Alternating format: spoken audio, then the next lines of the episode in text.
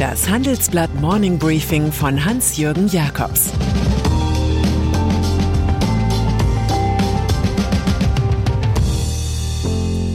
Guten Morgen allerseits. Heute ist Mittwoch, der 4. Mai 2022. Und das sind unsere Themen. Aufschlag zum Frauendoppel im DAX. Sell Now bei Share Now. CSU-General patzt am Tag der Pressefreiheit. Nach einer kurzen Unterbrechung geht es gleich weiter. Bleiben Sie dran. Die Welt steht vor gewaltigen Herausforderungen. Zum einen die Energiewende voranzutreiben und gleichzeitig den Klimawandel einzudämmen. Und auch der Energieträger Wasserstoff gewinnt weltweit immer mehr an Bedeutung. Doch wie geht es weiter? Erfahren Sie mehr auf dem Handelsblatt Wasserstoffgipfel 2024 am 12. und 13. Juni in Essen. Infos unter handelsblatt-wasserstoffgipfel.de. Mit dem Vorteilscode Wasserstoff 2024 erhalten Sie einen Rabatt von 15% auf die Tickets. Arbeitsmarkt. Über Gleichberechtigung im Job kann man viel reden. Besser ist es, neue Verhältnisse zu schaffen, die dem deutschen Grundgesetz gerecht werden. Im deutschen Aktienindex passiert nun das ganz kleine Wunder, dass bald gleich zwei Konzerne von Frauen geführt werden. Nach Belen Garicho von Merck in Darmstadt steigt zum Januar 2023 Carla Krivet beim Dialyseunternehmen Fresenius Medical Care in Waltham, Massachusetts auf. Sie ersetzt den aus Altersgründen ausscheidenden Rice Powell. Mit dieser Personalie ist das Rätsel gelöst, das vorige Woche Europas größter Haushaltsgerätehersteller BSH aus dem Bosch-Konzern aufgemacht hatte. Krivet verlasse dort nach nicht einmal zwei Jahren den Chefinposten aus persönlichen Gründen, um eine neue Herausforderung anzunehmen, hieß es da. Beim neuen Arbeitgeber wird Finanzvorständin Helen Gieser, deren Vertrag um fünf Jahre verlängert wurde, ihre Stellvertreterin. Das Damendoppel soll den zuletzt lahmenden Konzern auf Tempo bringen. Finanzmarkt. Notenbanker sind vorsichtig wie gut ausgeruhte Porzellanmaler. Wenn sie reden, sagen sie oft nichts oder etwas, das nur jahrelange Notenbankdeuter verstehen können. Zwei Sätze im Handelsblatt von Isabel Schnabel, deutsches Direktoriumsmitglied der Europäischen Zentralbank EZB, kann man jedoch gar nicht missverstehen. Jetzt reicht es nicht mehr zu reden, wir müssen handeln. Aus heutiger Sicht halte ich eine Zinserhöhung im Juli für möglich. Es ist eine Notreaktion angesichts von 7,5 Prozent Rekordinflation im Euroraum. Ukraine. CDU-Chef Friedrich Merz ist als erster deutscher Parteivorsitzender ins überfallene Land Ukraine gereist. Dieses Alleinstellungsmerkmal nimmt ihm keiner mehr, zumal sich SPD-Kanzler Olaf Scholz unter Abspielung unterschiedlicher Botschaften in dieser Frage merklich zurückhält. In Kiew traf Merz den ukrainischen Präsidenten Volodymyr Zelensky. Das rund einstündige Treffen sei atmosphärisch ein ausgesprochen gutes Gespräch gewesen, so der Christdemokrat. Zuvor hatte er sich in Irpin erschüttert über die Opfer der russischen Angriffe gezeigt.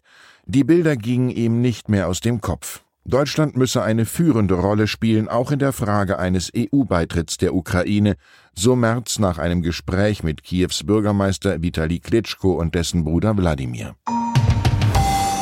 Carsharing. Wenn die Parole The Sky is the Limit ausgegeben wird, ist größte Vorsicht angesagt. Es fehlt die Bodenhaftung. Und so ist der Plan der früheren Chefs von Mercedes und BMW mit der gemeinsamen Carsharing-Firma ShareNow die pseudohippen Anbieter Uber und Lyft anzugreifen, zerschellt. Die Nachfolger verkaufen.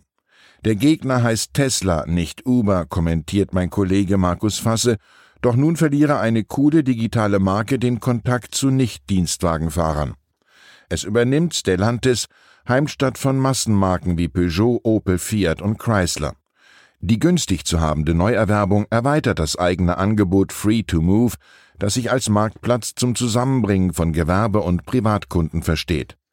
Deren Chefin Brigitte Courtou sagte uns, man könne das Ganze als Amazon der Mobilität betrachten. Es hat schon seinen Grund, dass der echte Amazon-Konzern mit Stellantis eng kooperiert und mit den Daten der Carsharing-Freunde sicher viel anfangen kann. Handelsblatt-Event Pandemie und Ukraine-Krieg haben Auswirkungen auf die Finanzwirtschaft. Und was bedeuten Lieferkettengesetz oder Rohstoffknappheit für die Firmen? Welche Geschäfte sind zukunftsfähig?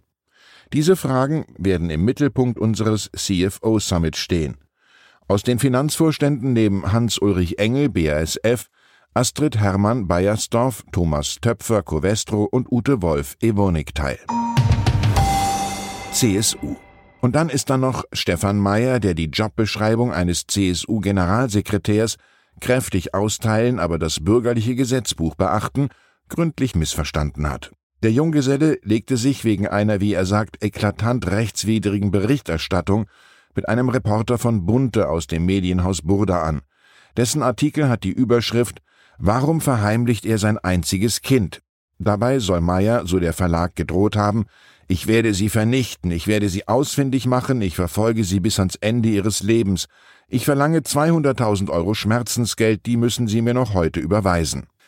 Hier war eindeutig der Rubikon überschritten, zumal Bild alle am Vater-Kind-Schauspiel teilhaben ließ. Aus gesundheitlichen Gründen bat der Rumpelgeneral am Tag der Pressefreiheit erfolgreich um den Rücktritt. Meyer war vor fast drei Monaten von CSU-Chef Markus Söder als Superwahl präsentiert worden. Ich wünsche Ihnen den schönsten, produktivsten, erfolgreichsten Tag schlechthin. Es grüßt Sie herzlich Hans-Jürgen Jakobs. Zur aktuellen Lage in der Ukraine Radargeräte für die Ukraine. Die deutsche Rüstungsindustrie soll der Ukraine Radargeräte zur Drohnenabwehr und Artillerieortung zur Verfügung stellen. Dafür will die Bundesregierung 50 Millionen Euro zahlen. Russische Luftangriffe treffen offenbar Odessa. Nach ukrainischen Angaben ist die Hafenstadt Odessa im Südwesten des Landes von einer russischen Rakete getroffen worden. Ein Teenager soll dabei ums Leben gekommen sein. Weitere Nachrichten finden Sie fortlaufend auf handelsblatt.com/Ukraine. Das war das Handelsblatt Morning Briefing von Hans-Jürgen Jakobs, gesprochen von Peter Hofmann. Die deutsche Wirtschaft steht am Scheideweg. Um wettbewerbsfähig zu bleiben, müssen Unternehmen wichtige Transformationen anstoßen. Ab dem 24. April diskutiert die Restrukturierungsbranche Strategien für die Zukunft von Unternehmen. Mit dabei sind unter anderem Dr. Thomas de Maizière, Evelyn Freitag und Professor Dr. Ulrike Malmendier. Mit dem Vorteilscode Restrukturierung 24 erhalten Sie 15% Rabatt. Alle Informationen finden Sie auf handelsblatt-restrukturierung.de.